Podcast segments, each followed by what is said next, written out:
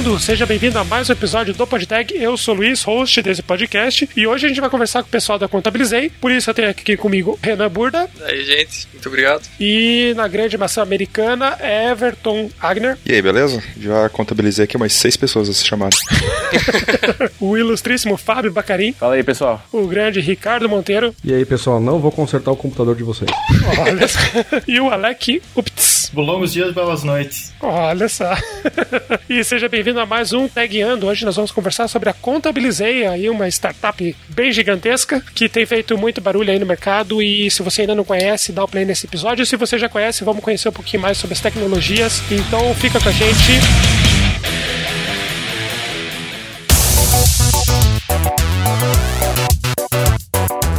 E esse é mais um episódio trazido para você pela Impulso Network, a nossa apoiadora desse projeto e que tem várias vagas, várias oportunidades para trabalhar remoto todo o país. Então acessa lá impulso.network. Novas comunidades entraram agora aí de uma forma bem bacana. O pessoal da Rocket City agora está muito presente lá e outras comunidades já estão engajando. O que você está esperando para conhecer essa comunidade que não custa nada, te dá uma oportunidade de você concorrer a vagas incríveis e ainda você conta com uma comunidade com uma porrada de informações e comunidades e falar sobre séries, filmes, música, tecnologia, sobre é, histórias, viagens, enfim, tem muita coisa além tecnologia também que você vai gostar na Impulso Network. Então vá lá conhecer. E antes da gente entrar na pauta hoje, gostaria de divulgar os vencedores da promoção do sorteio da carteira da Dobra. Você lembra aquela promoção que você não participou? Mentira, nós tivemos uma série de pessoas que participaram e vamos aos vencedores. Que rufem os tambores.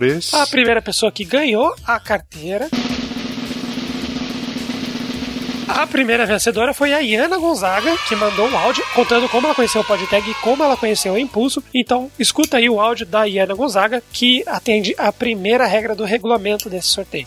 Fala Luiz, beleza? Aqui é a Iana que tá falando. É só para falar como que eu conheci a Impulso. Eu tava no momento distraído aqui, no podtag e aí de repente você falou assim: "Ah, vou passar para Marília para ela falar aqui um recadinho para vocês". E aí de repente não foi ela que falou, foi um rapaz. E aí eu ri primeiro e depois eu comecei a prestar atenção no que realmente funcionava, como é que funcionava a Impulso. E entrei na comunidade, já conheci um montão de gente diferente, é, já vi que a interação lá é muito boa. E as inúmeras comunidades que tem lá dentro, né? Os nichos, eu achei muito massa. Um abraço. E o segundo, a segunda carteira que foi sorteada era para as pessoas que estavam no canal hashtag PodTag, que virou hashtag podcasts lá na Impulse Network, onde o pessoal está conversando sobre outros podcasts. E o vencedor foi o Rui Júnior, que está lá marcado na, no Impulso como arroba Rui Júnior. Vocês dois, então, foram felizes ganhadores de uma dobra. A Impulso vai providenciar agora para vocês aí toda a parte operacional e vocês vão receber aí, tomara antes do Natal, uma carteira aí à escolha de vocês lá na querodobra.com.br e lembrando você ouvinte que com o cupom PODTAG Impulso você tem 10% de desconto em toda a loja, em todos os itens, não só nas carteiras, mas também nas camisetas e nos outros itens que a Dobra tem trabalhado aí. Usa lá o cupom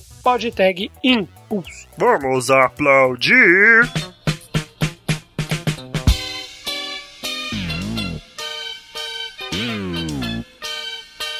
Você gosta do PodTag? Gosto. Você gosta do Everton? Eu sei que você gosta do Everton, porque todo mundo gosta dele, até a mãe dele.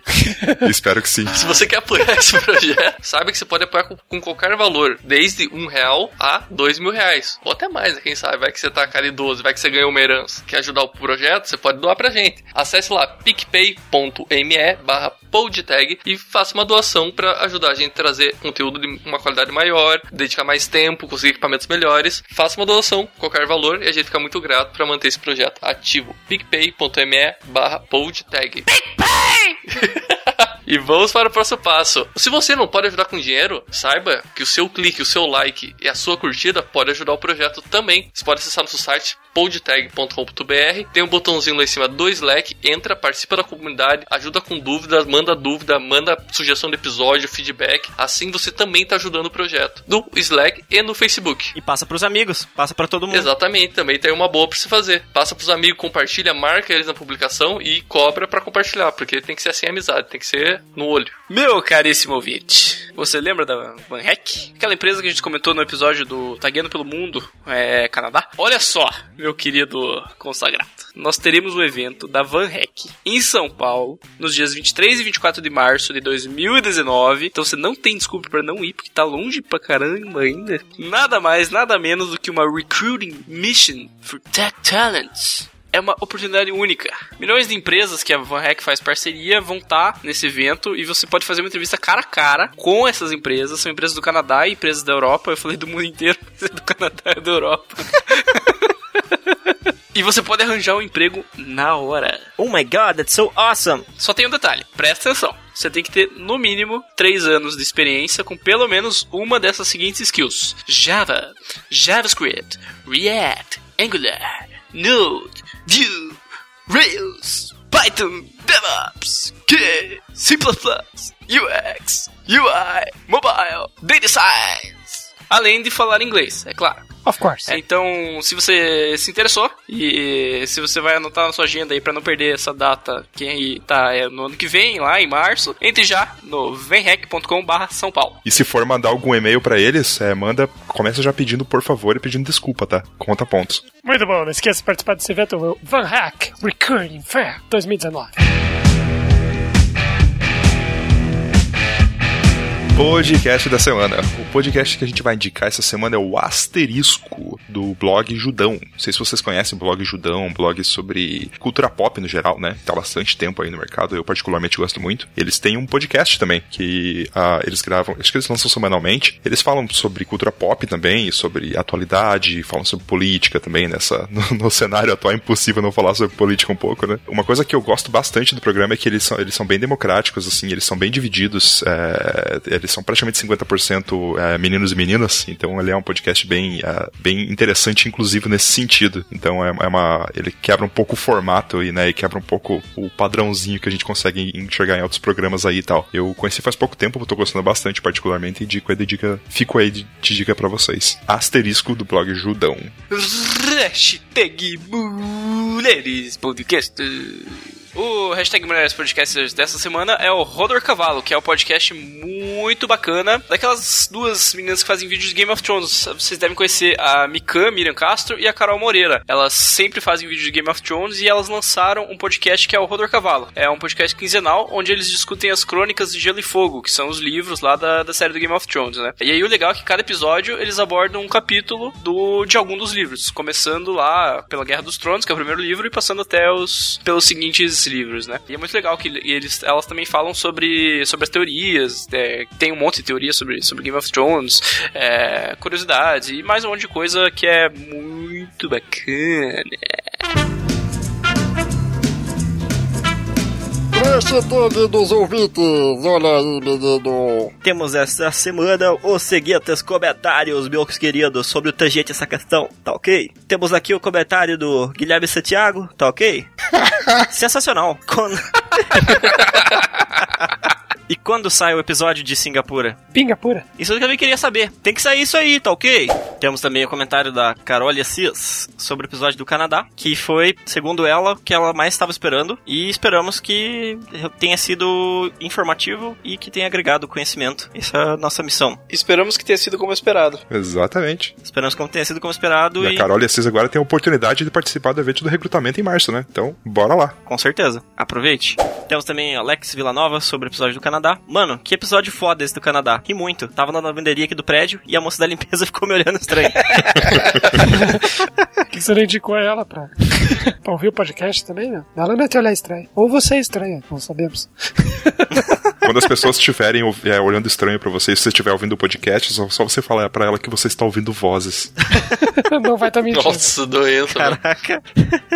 Temos também o comentário do Lucivaldo Costa sobre o episódio do Canadá. Tem coxinha sim, podem ver. Em Winnipeg você compra coxinha na Deli Brasil, um restaurante brasileiro que tem feijoada agora na Antártica e açaí, vejam só. Olha só, não tem desculpa agora, hein? Não. E não tem Kaiser, não? Ah, talvez tenha Brahma. Brahma. Ah.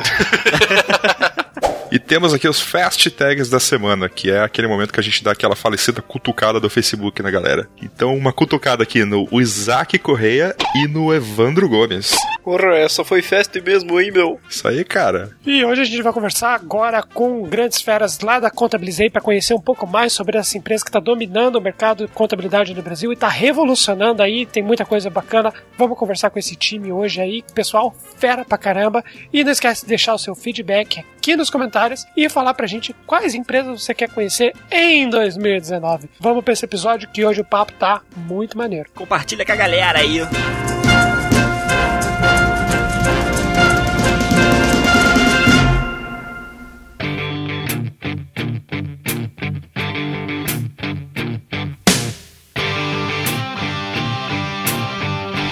Bom, pessoal, é, antes da gente começar, eu queria agradecer vocês. É muito bacana receber vocês aqui. Vocês são uma empresa modelo e fazia tempo que a gente queria gravar com vocês. Então, eu queria fazer até uma menção, agradecer o Tarcísio Ferraz aí que personalizou isso. E eu queria que vocês se apresentassem um pouquinho para o pessoal conhecerem o que vocês fazem aí na Contabilizei. Bom, é, Luiz, obrigado aí pelo convite. A gente que fica honrado aí de poder participar e falar um pouquinho dos bastidores, aqui, o que, que acontece e, e também com é, contribuir um pouquinho para a comunidade e desenvolvimento, o que, que acontece dentro de uma startup. Bom, eu sou o Fábio, eu sou cofundador e CTO da, da empresa, a gente está no mercado há 5 anos, eu trabalho com desenvolvimento há 15 anos já, é, já estou em várias áreas de, de desenvolvimento e antes da Contabilizei eu estava numa empresa, na Celepar, que é uma empresa concursada aqui do Paraná e larguei para fazer essa loucura de empreender. Mas estamos firme aí. Isso aí, Luiz. Aqui é o Ricardo. Eu tô na estrada aí a na tecnologia tem já faz uns 20 anos. Já trabalhei em agência de publicidade, já fui coder, programador, já fiz HTML, CSS, JavaScript, sofri pra caramba com essas coisas. Já fui empresário,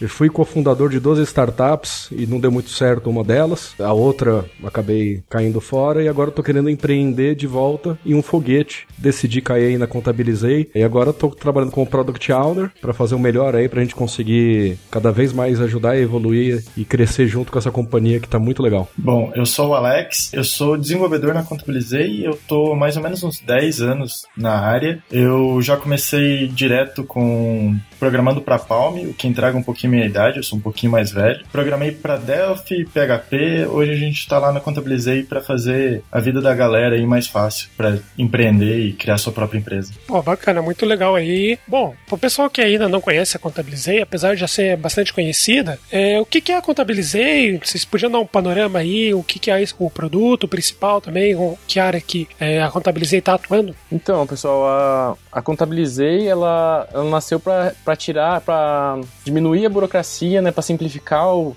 a questão de tanto de abertura de empresa quanto fazer contabilidade da sua própria empresa, né? A gente hoje atende micro e pequeno empresário, é, a gente atende o Brasil todo, é, tá espalhado aí, a gente tem 30 cidades que a gente atende e a Contabilizei surgiu em 2013. Foi de uma, uma ideia do Vitor, que é, é cofundador e CEO hoje da companhia. De outras empresas, ele acabou percebendo a dificuldade que tinha de trabalhar com, com contabilidade tradicional, burocracia, entender o que estava acontecendo e com isso em 2013 ele ele me chamou para fazer parte da, da, da, fundação da empresa, da ideia de tirar isso, né, tirar essa ideia do papel. E a gente começou a construir a plataforma, isso em 2013, no, em agosto de 2013. Hoje o nosso público tem, tem, um, tem uma plataforma online onde ele pode fazer todas as suas rotinas, né, é, de forma muito mais simples. É, a gente foca bastante em criar um produto bem simples para o nosso cliente, bem simplificado, e deixar que ele foque simplesmente no seu negócio, né, que é isso que interessa para ele e deixar a contabilidade a parte chata, chata com a gente aí aí. Qual é o maior desafio que vocês têm aí na, na Contabilizei atualmente?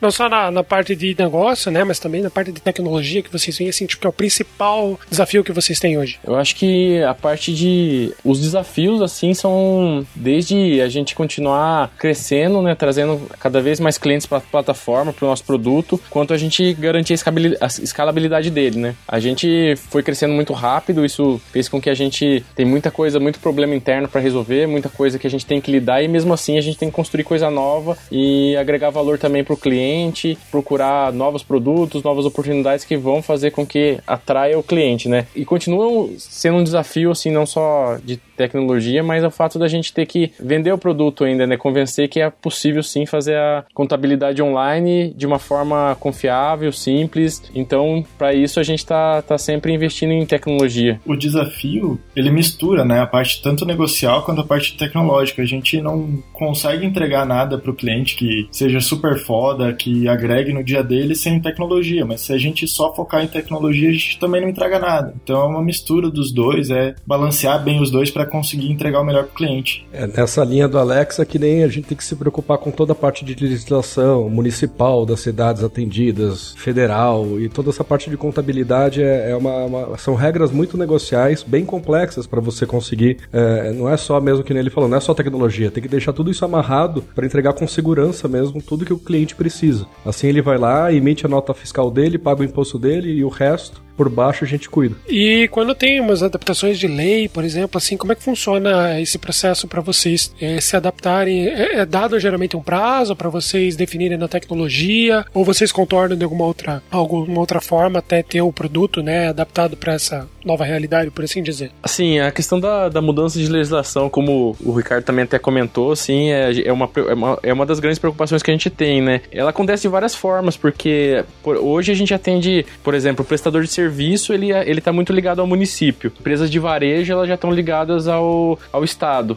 e as duas estão ligadas ao governo federal. Então é normal que tenha uma divulgação e você tenha um tempo de trabalhar, só que você não tem um ambiente para você simular muitas coisas. Então o que a gente acaba tendo muita dificuldade é para simular, para testar o nosso produto. Então para a lei sair, começar a vigorar, uma mudança começar a vigorar, tem um tempo, mas o problema é não ter um ambiente em que nos dê a tranquilidade de, de implementar o produto ali, né? Então a gente tá fazendo um negócio que, que não. Até quando a gente entrou não tinha, né? A gente acaba sendo ser referência nisso, então a gente tem que se reinventar todo dia para diminuir o impacto pro cliente. Então muitas vezes acontece sim de, de que ter que dar, dar um suporte, ou muitas vezes o teste é, é em produção já, né? Acompanhando isso, já o que tá acontecendo, as mudanças que estão acontecendo e sempre monitorando e cuidando ali para que mantendo para manter a confiança do produto, né? Tanto na qualidade do serviço quanto do próprio produto mesmo, né? Isso a gente tem que focar bastante né, na, na, em como que a gente vai fazer a arquitetura, como que a gente vai bolar que os dados estejam presentes, porque a lei ela representa ali só o que, que a Receita vai pedir ou que o Estado vai pedir. Como que a gente vai pegar essas informações, de onde a gente vai pegar essas informações? Às vezes o sistema entra no ar quando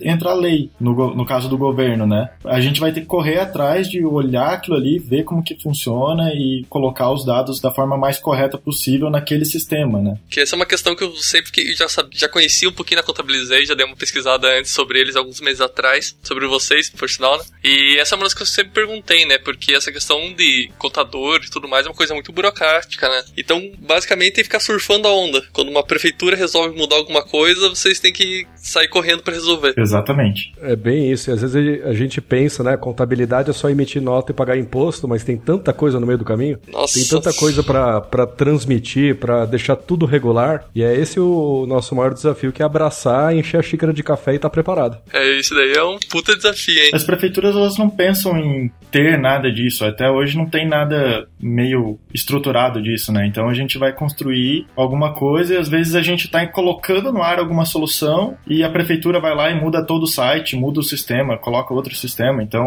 é muito arriscado e é bem legal de trabalhar dessa forma. Que você nunca sabe, você fica fazendo POC e avaliação praticamente em produção, né, com os caras. É, isso é, é gostar de ver perigosamente. eu fiz essa pergunta antes da gente entrar na parte de tecnologia tudo, porque pro cliente eu acho que é uma coisa muito relevante ele saber que, tipo, se tiver uma alteração na lei, é, às vezes muda algum processo, alguma burocracia nova, que no Brasil, né, somos campeões em burocracia, que o produto continua funcionando legal e ele pode contar 100% do tempo. Porque se você pensar no contador tradicional, se tiver alguma mudança de lei, às vezes você nem tá sabendo, o próprio contador vai resolver ali, né, e, e acabou, você só manda as notas, enfim, e o contador resolve. No caso da Contabilizei, por ser uma, uma plataforma, né? Então eu acredito que seja uma grande preocupação do cliente, né? Da, da Contabilizei se houver esse tipo de mudança, se, o, se a plataforma vai se adaptar num nível bacana de qualidade e num prazo aceitável, né, para essas modificações. Então por isso que eu fiz essa pergunta aí, se vocês, né, têm essa cultura de tipo se adaptar, às vezes o time, não, imagino que às vezes o time tem que dar aquele corridão, aquele famoso pega para capar, né, para colocar o negócio no ar, funcionar para todos. Eu imagino que seja mais ou menos assim, nesse sentido, né? Alguém, não sei se vocês têm alguma equipe que monitora esse tipo de mudança, que recebe esse tipo de informação para adaptar na plataforma, ou é à medida que os clientes vão mandando é, chamados, eu não sei como funciona. Se, se, vocês puderem até dar um panorama sobre isso. Não, a gente tem sim, Luiz, a, a, uma equipe especializada de contadores que ficam tanto dando suporte para a equipe de tecnologia para garantir que as coisas que estão sendo desenvolvidas estão de acordo com a legislação, né? E também a gente fica monitorando, né? É, isso que acaba sendo um. A gente fica monitorando, garantindo que todas as mudanças a gente pegue com antecedência, né? Um dos problemas disso é acaba sendo para crescimento até, né? Porque cada município tem a sua especificidade. Então, para entrar em cada município, para a gente poder atender um cliente de um município, né? Até legal falar isso, porque muita gente às vezes cobra a gente, ah, por que, que não atende cidade tal, né? Você tem que saber todos os processos, toda a burocracia dela. Então, a gente sim tem que ficar monitorando e atento muito bem para garantir que o cliente está pagando corretamente seu imposto, tá, tá de acordo com as leis ali. Até uma coisa que eu acho legal disso, né? Que a Contabilizei deve conseguir fazer isso muito melhor do que um contador no seu escritório lá. O cara já tá anos defasado, fica naquele mundinho dele, cara, vocês devem fazer esse trabalho muito melhor. Se for essa a questão do cliente, eu diria, na minha visão, que estou aqui olhando a Contabilizei há algum tempo, é muito mais seguro usar Contabilizei do que usar um qualquer contador Não, por o contador fica direto olhando lá o diário oficial, cara, é muito bom, cara, é muito fácil. o, os nossos contadores, eles não ficam só fazendo a contabilidade do cara, né? Então, como a gente automatizou várias rotinas, inclusive para os nossos contadores, né? Ele pode se concentrar em ver a melhor lei, ficar estudando melhor, meio que trabalhando mais como um consultor até do, do cliente e dando uma resposta mais rápida para o cliente, mais assertiva do cliente do que um contador normal, né? E o outro ponto é, cara, nosso cliente vai confiar até mais porque a gente deixa tudo isso transparente, né, para ele. A gente avisa ele quando acontece alguma coisa, quando tem alguma mudança de lei, a gente avisa antes, olha, a lei vai mudar lá na frente, mas calma que a gente tá trabalhando nisso, né? É, e como que funciona a questão de integração com outros RPs? Porque a Contabilizei faz realmente a parte só da contabilidade, né? Ou existe uma plataforma de gestão também? Como é que, como é, que é isso? E caso não tenha, é, é tranquilo, por exemplo, uma pessoa que tenha já um RP, já, já está andando com algum outro projeto, integrar com a Contabilizei? Hoje a gente não, hoje a gente não tem é, nenhuma integração disponível, tá, Luiz, com, com RP, assim. Então, o que a gente faz de fato é só a contabilidade, como você comentou, e assim, isso inclui algumas rotinas que exigem que ele, que ele tire algum umas informações do, dos RPs que ele usa, né? O que a gente faz é, por exemplo, é, importar as notas fiscais dele, né? Se ele usa um RP na plataforma ou ele tem que extrair o, o extrato bancário dele também para importar, quem tem conta de pessoa jurídica, mas a gente não tem hoje essa, essa integração. É, além da contabilidade, se a gente for pensar, a gente tem a gente tem facilitadores, a gente tem, que nem o Fábio está comentando, a parte de importação de nota, de importação de extrato bancário, tem a parte de emissão de nota para algumas cidades. Então a gente está sempre querendo evoluir para cada vez oferecer mais além da contabilidade. É, eu pergunto isso porque imagino que tem muita, muita gente que talvez possa estar ouvindo agora o podcast, não conheça Contabilizei, já usa algum sistema ali e pense em integrar, mas de qualquer forma a pessoa pode usar dois sistemas, né? A Contabilizei já é um sistema bastante completo para contadores e ela usa aí a parte lá de, de estoque, contas pagar e receber no, no outro sistema e tem aí tipo tudo digital, né? Isso é realmente bem bacana. Agora entrando um pouquinho na parte de tecnologia aí, sabemos que o forte da da, tecnologia Java, né? Queria que vocês comentassem um pouquinho qual que é a stack que vocês estão trabalhando aí hoje. Espero que tenham PHP.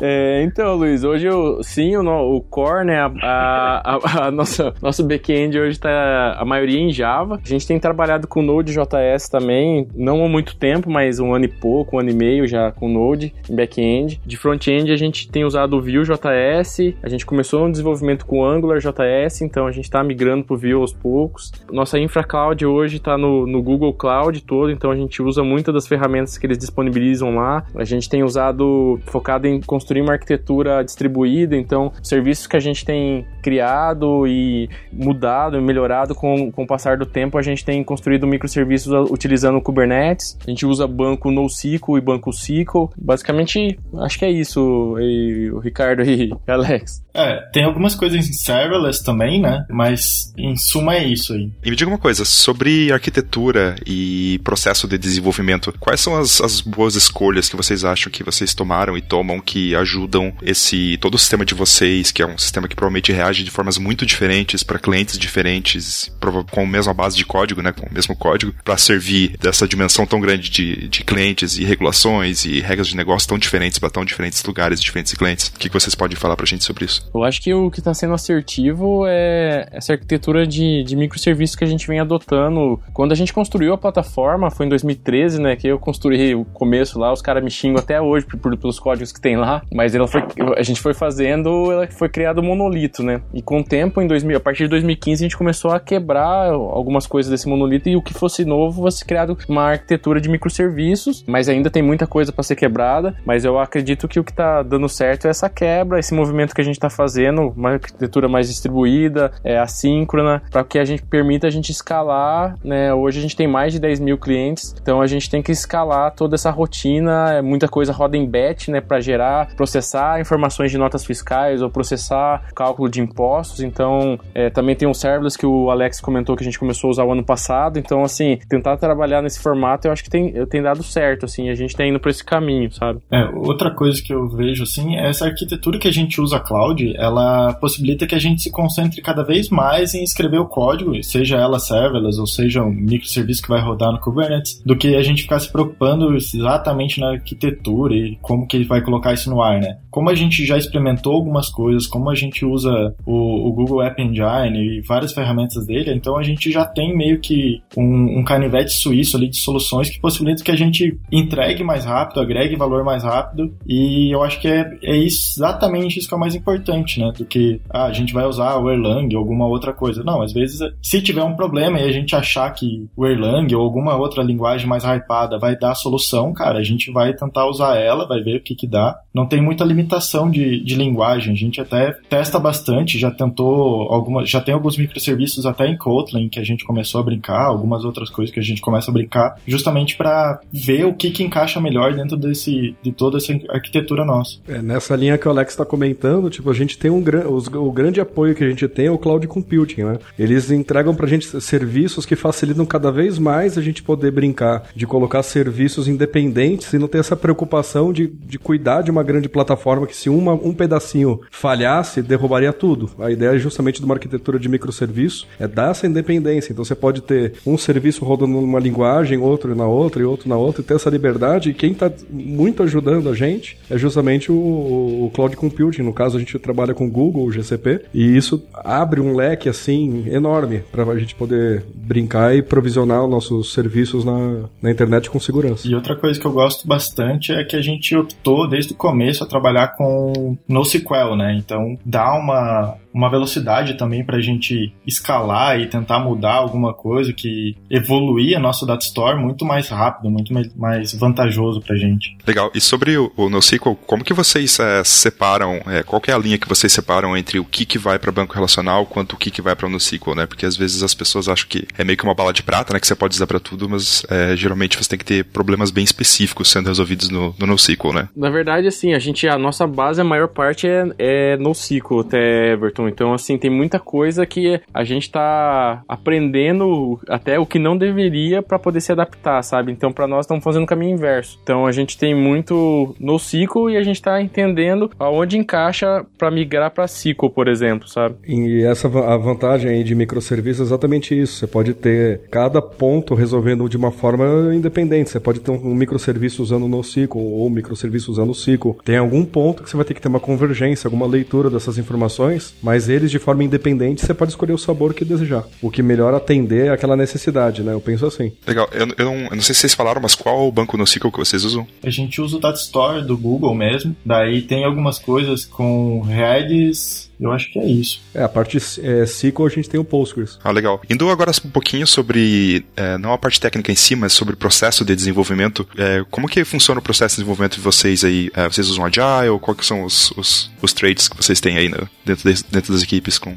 com a área de negócio? É, é muito legal pensar. Time ágil, todo mundo, todo mundo fala, né? Virou um trend a gente falar que os times têm que ser ágeis, o manifesto ágil. Mas isso é, é, é super importante, mas tem que tomar cuidado para ele não ser uma caixa de ferramenta. A gente não tem essa, essa obrigatoriedade de seguir uma caixa de ferramenta à risca, né? Eu gosto muito de pensar em squads que a gente pensa que, tem, é, que a gente é, lida é, entregando de ponta a ponta uma área de negócio daquela da, da Contabilizei, né? Então você começa a ter controle e facilita a área negocial que eles estão trabalhando. Então o pessoal que está trabalhando com emissão de nota fiscal, os, os desenvolvedores acabam se tornando pequenos contadores ali naquela área que eles estão trabalhando. Eles têm que entender aquele assunto, né? E, tá, e o ágil entra para a gente também ter a mudança de escopo. A gente tem que estar tá ciente que se tiver que mudar alguma coisa na prefeitura, tem que ser, a gente tem que abraçar essa mudança para conseguir pôr na plataforma. Não pode ser contra a mudança. Não adianta fazer um upfront, um big design gigante e daí de repente muda toda a lei, né? Então você tem que ter um cuidado de, de, de abraçar a mudança e estar tá preparado. Eu acho que o metodologia ágil serve justamente para ajudar os times a trabalharem com mudança e organização. A gente tenta não ter desperdício, né? Como um todo. Desperdício de tempo, principalmente. Então a gente tem equipe que vai trabalhar com Scrum de semanal, de puxar a caixinha e ter uma entrega no final ali de um ciclo. Tem galera que trabalha com o Kanban e é puxando direto e colocando direto ali, não, tendo a, a review e a planning em algum tempo, tendo uma retrospectiva, mas isso é bem aberto pela necessidade do time e não pela, pela obrigatoriedade simplesmente de ser obrigatório fazer, né? É, bem isso. E algumas cerimônias a gente gosta de usar bastante, né? Fazendo algumas cerimônias de daily, por exemplo. Tem gente que não está trabalhando diretamente com Scrum, mas a daily ajuda a gente sempre estar tá todo mundo alinhado. É legal pensar nessas caixas de ferramenta e pegar o que, o que mais se adequa ao que o time tá afim de fazer e trazer mais performance e velocidade para eles para não perder tempo, que nem o Alex falou. O, o interesse é entregar software com valor em produção. Né? É, a dele é fundamental, assim, pra gente trabalhar. Pra, inclusive, a gente trabalha bem próximo da operação, então às vezes a operação tá fazendo a daily dela, falou alguma coisa e a gente já escuta, coloca na nossa daily, mas tem um, um ponto que é bem fundamental, assim, que a gente não espera a daily para levantar um problema, a gente não espera a daily para erguer o braço pedir ajuda ou falar que tem um impedimento. A daily é uma passagem, é um, um momento ali do dia que a gente vai sentar e sentar não, ficar de pé e conversar sobre os problemas do outro dia e ver o que, que vai fazer, mas não é o limitante, né? A gente sempre procura ser o mais ágil possível em todas as equipes. Bem lembrado, dele é um stand-up. Se gravado é um podcast.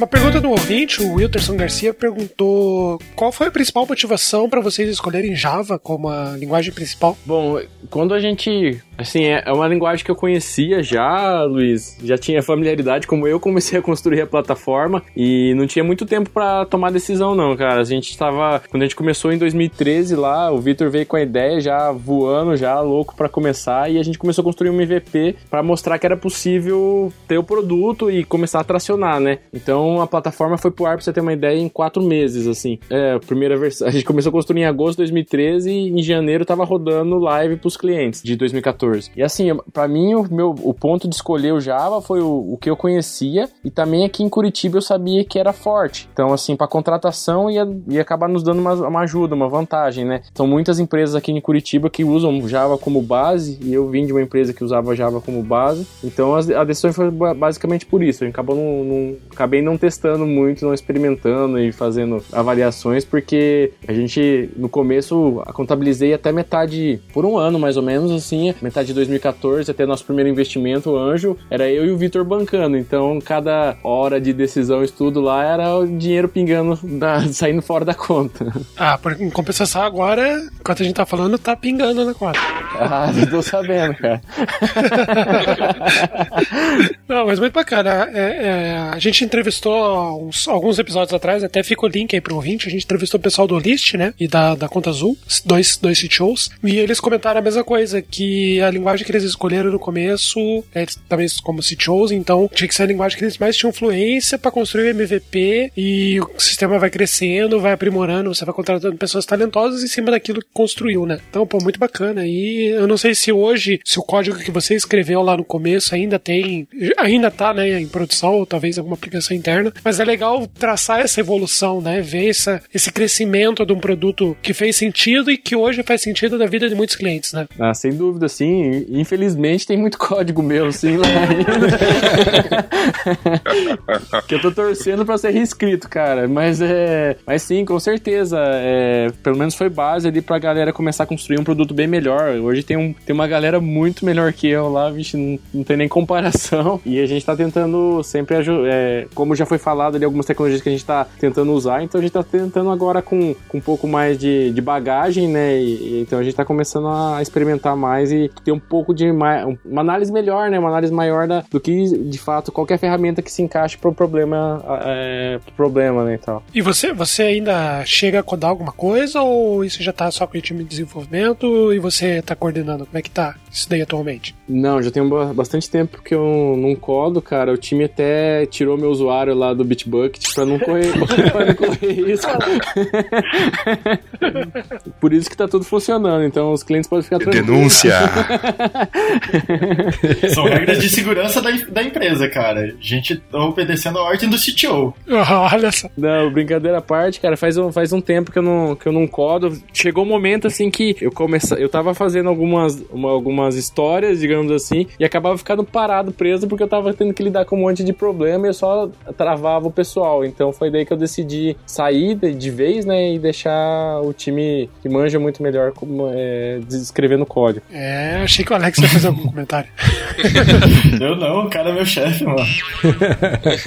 Bom, vamos lá. Vocês que já têm mais um, um tempo aí na empresa. Quem que é o desenvolvedor aí na Contabilizei? Como que é o perfil da pessoa que entra na, na, na, empresa, no time de desenvolvimento, ou em tecnologia e engenharia como um todo, né? O que, que vocês esperam de skill ou de comportamento, né? Quem que é a pessoa, assim, que, tipo, quando vocês olham uma entrevista ou no, durante o processo, vocês olham, cara, esse aqui é o cara certo para essa vaga? Então, o desenvolvedor, assim, ideal, cara, é para nós ali acaba tendo que o cara tem que saber lidar muito bem com, com mudança, né? Eu acho que não indo, assim, começando pra parte não tecnológica, acaba tendo que estar tá preparado preparado para lidar com a mudança, como tanto o Alex quanto o Rick ali comentaram, né, cara? A gente tem algumas cerimônias, algumas. É, a gente é, trabalha hoje organizado com squads, mas acontece de ter mudança no, na, na legislação ou algo assim, então as, as, coisas acontecem muito rápido lá. Então precisa estar preparado, precisa entre, entender que é, vai ter que olhar um pouquinho para contabilidade para poder construir um produto de fato confiável, né? A gente é muito chato com a parte de cultura, né? A gente tem uma cultura muito forte lá na empresa como um todo, então, para nós, comportamento, perfil de fato com a Contabilizei ali é super importante. É, a gente tem um processo de contratação com as etapas bem definidas, onde tem participação de várias pessoas da equipe que validam quem tá querendo entrar, né, quem tá querendo fazer parte do time. Em termos de tecnologia, o cara precisa estar afim de trabalhar com a nossa stack, mas está preparado para trazer coisa nova também, querer explorar, querer testar e trazer algo que vá agregar para nós, para o time também, mas sem que seja ah, algo que não pode ser apaixonado por tecnologia específica, né? Tem que resolver o problema de fato aqui, tanto usando a nossa stack quanto trazendo algo que, que, vá, que vai ajudar a, selecionar, a solucionar o problema, né? Trabalho em time também é muito importante, a gente valoriza muito, cobra muito é, o trabalho em equipe, né? Sem ego, sem individualismo, para tomar decisão em conjunto, assim. É bem isso, tipo, fora o teu conhecimento técnico, ele vai abraçar um conhecimento negocial e vai acabar inevitavelmente se tornando quase um contador ali dentro. É muita coisa para aprender muita coisa para abraçar. E tem que estar tá lá junto para fazer diferença. É aquele, é aquele desenvolvedor que tá afim de entrar numa startup. As startups, elas mudam o mundo, né? Ela muda o mundo de quem tá usando um, é, que tá resolvendo um problema. Que às vezes ele tem um problema que ele nem sabia que ele tinha. Eu vejo bem isso. A gente tem as food techs hoje em dia que estão resolvendo um monte de problema. A gente tem as fintechs resolvendo outros problemas. A gente tem o Airbnb que a gente nem sabia que tinha esse problema direito. Então, a gente pega a contabilizei que tá resolvendo a contabilidade. É um cara que tem que querer também fazer a diferença, ajudar a gente a alcançar essa mudança de mundo no nosso cliente, né? Abraçar a mudança e trabalhar num ambiente extremamente dinâmico, de forma colaborativa, trabalhar junto. Então ele tem que ter um perfil comunicativo, uma postura boa para trabalhar em times dinâmicos mesmo. Acho que é mais esse, esses pontos. É, não precisa ser o cara que vai ficar contando piada o dia inteiro. Pode ser um desenvolvedor mais sério, mas que ele, a hora que precise de ajuda, ele, de ajuda, ele converse com as outras pessoas, que ele busque entender mais do negócio, que ele entenda que ele está fazendo um produto. Ele não está fazendo só um sistema e vai colocar no ar e ninguém vai usar. Ele está fazendo um sistema que às vezes muita gente vai usar, muita gente vai passar por aquilo ali, às vezes tem família que vai depender daquele impostinho ali que você errou um cálculo e deu merda, saca? Ele tem que entender isso. O Fábio ali falou de trabalhar, a gente pensa muito na cultura e a verdade, assim, a gente tem uma entrevista de cultura pro cara poder entrar ali e as pessoas que vão trabalhar tanto na operação quanto na tecnologia queiram trabalhar com essa pessoa. Não é simplesmente um cara super foda que é, tem um nome gigantesco, tem um currículo gigantesco, mas não conversa com ninguém, não sabe conversar com pessoas. Então a gente valoriza muito o cara que também sabe trabalhar com pessoa, né? É, mas eu vou colocar só um adendo no que o Alex falou. Acho muito importante pelo menos um piadista por squad. Quebra o gelo e deixa tudo melhor. Eu tava achando que eu tava excluído do processo aí, então quer dizer não, que tem uma chance pra mim. O, os squads são multidisciplinares. Tem um piadista, tem um cara mais quieto, tem um cara hipster, tem, tem, tem, tem vários tipos. E te perguntar um negócio, qual é o tamanho do time de vocês hoje? Como que ele tem crescido nos últimos anos aí? Hoje o time tem um, mais ou menos 45 pessoas, time de engenharia, né? Trabalha muito próximo com produto, dá quase 60 os dois times. Tem quase que dobrado de ano para ano, assim, digamos assim. Eu acho que esse ano, essa virada é que talvez a gente não, não conseguiu dobrar de fato, mas os outros anos praticamente tem dobrado de, de tamanho todo ano. A gente quer, inclusive até o ano que vem, provavelmente vai, vai ser mais é, agressivo, até a gente quer triplicar, sabe? Cara, é só colocar um escorregador, piscina de bolinha. Ó, vocês tinham que colocar um vale chopp ali no janela, hein? Já ia aumentar já. Olha só. E Nerf, e Nerf Guns liberadas também. Tô fazendo o jabá do janela. o jabá do, do Lucas também. O Lucas é um bom lugar lá pra Ah, então, ó. Tá aí, ó. É que eu falei isso porque eu trabalho a meia quadra, contabilizei. É, você também é a quadra do Janela, do, do, do, do, Lucas também. Ah, então é isso. ok, esse aí eu não conhecia, vou conhecer agora. e tem o Barbarã também. E tem o Barbarã. Barbarã eu conheço, esse daí é maravilhoso. Chopp é o que não falta lá perto, isso é outra vantagem.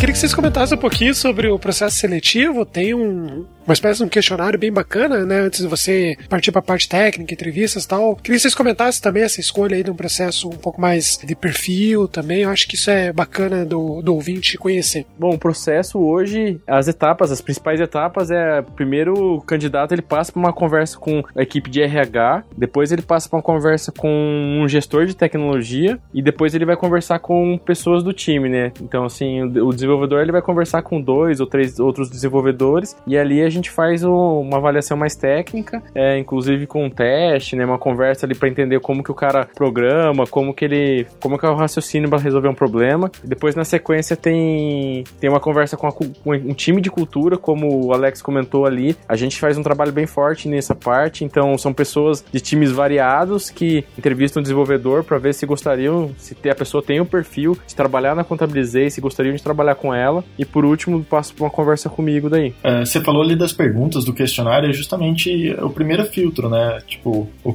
dependendo das respostas que o cara dá ali, a gente já começa a ver, puta, esse cara tem umas ideias muito boas e vamos, vamos puxar ele para conversar, vamos ver o que mais que ele pode agregar pra gente, além de, desses primeiros pontos de vista. É, eu acho bacana, eu já, já eu não participei do processo seletivo, mas eu vi essa, esse questionário e tem algumas perguntas ali pessoais, eu acho isso muito bacana, porque a pessoa tem que se concentrar e tem que ter certeza que ela quer entrar na Contabilizei, né? Não é tipo, eu tô mandando currículo para muitas empresas que quer me aceitar, eu tô dentro, né? Tipo, é, é ter justamente o feeling de, de participar. Eu, eu, eu, particularmente, achei bastante parecido com a cover letter, né? Que no, nos, lá fora no exterior é mais comum, você escreve o porquê que você quer estar naquela empresa. Eu acho isso um ponto bastante positivo. O que eu acho legal ali do processo é justamente que você não tem uma entrevista com um gestor e acabou. Você tem um gestor, você tem, você fala com o CTO, você fala com outros desenvolvedores, fala com outras pessoas. Então o próprio candidato vai também tendo um sentimento de como funciona empresa, a empresa pelo próprio processo de entrevista. E a galera, e a gente tem toda essa, essa decisão por meio de não de uma opinião apenas, mas de uma opinião compartilhada em várias camadas, né? Eu achei isso muito bacana. E o cara vê, com, começa a ver se a gente faz o estilo dele também, se ele vai querer fazer parte do nosso time, né? Não é só a gente querer esse cara e querer trazer esse cara. Ele vai conversar com várias pessoas de várias partes da, da empresa, de várias equipes diferentes, e se ele sentir bem, se ele se sentir abraçado ali, tiver fim mesmo, ele já, já começa a se sentir empolgado a fazer parte do time. E só uma perguntinha que surgiu agora aqui. Se o Dev já tiver PJ com a Contabilizei, ele ganha pontos também? ganha, ganha pontos, cara. Se indicar outros, mais ainda. Deixa eu fazer uma pergunta curiosa que me veio agora. Agora, durante a Black Friday recente aí, como é que foi na parte de emissão de notas fiscais? Foi meio loucura aí ou até que foi tranquilo? O pessoal teve que emitir as notas, né? No, no, nos pedidos que foram feitos. Então, qual é que foi esse processo aí? Espera-se que sim, né? Não, assim, pra nós é, não, te, não teve um. A gente não sentiu tanto impacto, assim. É, não foi nada que deu. que teve nenhum problema, ou a gente teve que se preparar, enfim, com relação à estrutura que a gente tem hoje. A nossa estrutura tá bem preparada para a escala, então a gente continuou monitorando e acompanhando bem de perto ali o que estava acontecendo, mas não, não teve nenhuma situação específica para se preocupar só por conta da, da Black, não. Eu tô achando que o pessoal tá sonegando imposto, hein, gente? é. pode ser, pode ser. Também tem um outro foco, né, que nossos clientes, boa parte deles são de serviço, né? Então eles normalmente não vão fazer uma promoção de vou desenvolver teu site pela metade do preço na Black Friday, né? A gente não tem tanto esse fluxo assim. Os clientes de comércio até dá um, um pico assim, mas não é algo tão grande. E, e, fora que a nossa estrutura ela escala automaticamente, né? Então a gente não vai ver. Se desse problema para um, ia dar problema para 100 mil. Então a gente tem essa segurança também. Não, bacana, é realmente uma curiosidade. Algum ouvinte, acabei perdendo o nome dele, então ouvinte muito.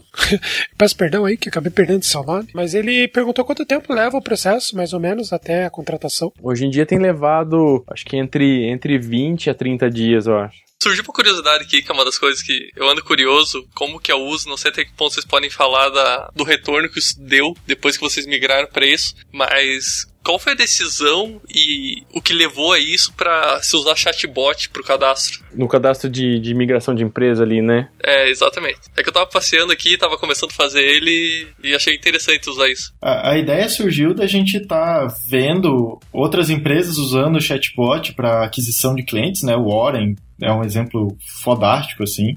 E a gente viu que a gente tinha uma possibilidade de tentar ver e entender melhor o nosso lead, nosso cliente, antes dele se cadastrar, buscando mais informações dele já no momento do cadastro, né? Então, o que tem ali no, naquele primeiro cadastro era várias informações que ele vai colocando, a gente vai buscando nas nossas bases, em outros sistemas, para facilitar para ele já começar a passar uma confiança. De números assim, cara, deu um rendimento muito legal. Foram várias experiências, a gente é, fazia um pedacinho, colocava para testar, via o efeito que, tá, que dava, se dava o efeito negativo, a gente tirava. Então ele foi bem evolutivo, a gente aprendeu muito, a gente está aprendendo ainda, na real. E desde o começo foi bem foda, assim, a, a evolução e a, e a conversão que a gente teve né, dentro desse sistema. Tanto que hoje a gente nem pensa mais em tirar e fazer ou de alguma outra forma. A gente pensa exatamente em cada vez dar mais poder ali para aquele sistema, porque ele faça mais coisas para o cliente. Muito bacana. Eu, eu achei ele bem intuitivo e bem legal de se usar. Admito que eu tava me divertindo com ele aqui.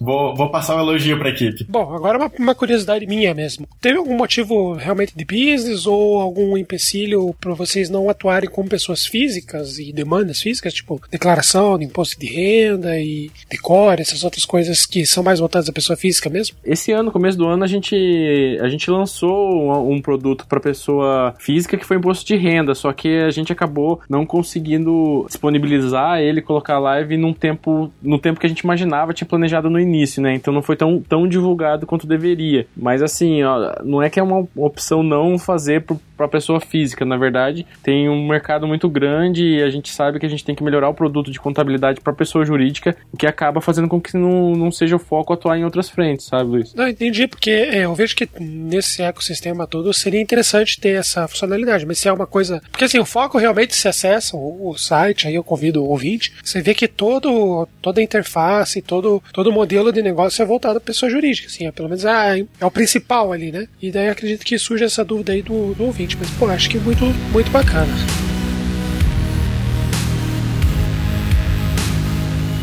Tiver alguma situação, algum evento engraçado aí que aconteceu, demonstra como que é o dia a dia de vocês aí também, se quiser. Cara, momento engraçado tem direto, né? A gente trabalha com pessoas muito diversas, assim, cada um tem seu jeito, tem cada figura ali, então são muitas coisas e a maior parte vira piada interna, né? Não tem como explicar, contar uma história, assim. Ah, sempre tem aquele cliente que que chega querendo tomar o um cafezinho para ver se a gente existe mesmo, se a gente tem contador de verdade ali, é só robozinho, tem cliente que manda no chat, ah, então, já que você é um robô, passa um café aí, alguma coisa assim, mas é, é meio que um, a desconfiança normal de um cliente que usa um serviço web, né? Ah, esse é o Renan, com certeza. Nunca faria isso. Mas é sério, tem, tem bastante cliente que chega lá, às vezes, do nada, querendo tomar um café e tirar uma dúvida contábil, assim, sabe? Tá acostumado com o contador normal, que ele ia lá, batia na porta, o cara atendia ele, sentava, tomava um café, e a gente não, não é um escritório físico, né? A gente não tá muito bem preparado para receber essa pessoa. Você podia colocar de funcionalidade no site, né? Um botãozinho lá, clica aqui para tomar um café, alguma coisa assim. Começar a colocar isso no chatbot. Boa, boa.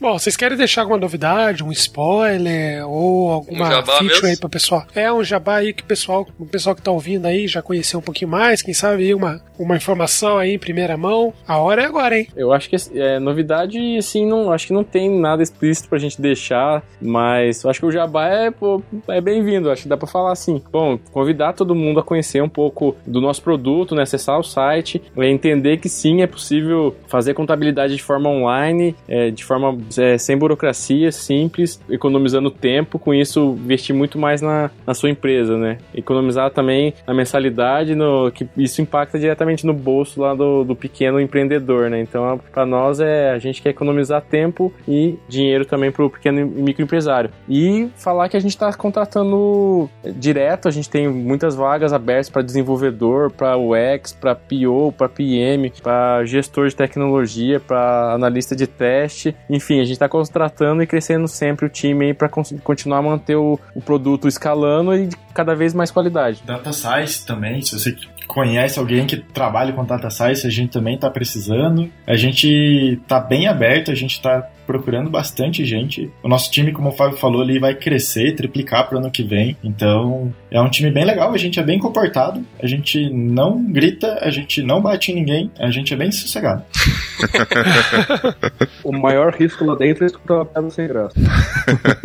Aí isso as pessoas já fazem escutando nosso podcast, então não tem problema não. É, se o ouvinte está até aqui, ele já ouviu cada coisa.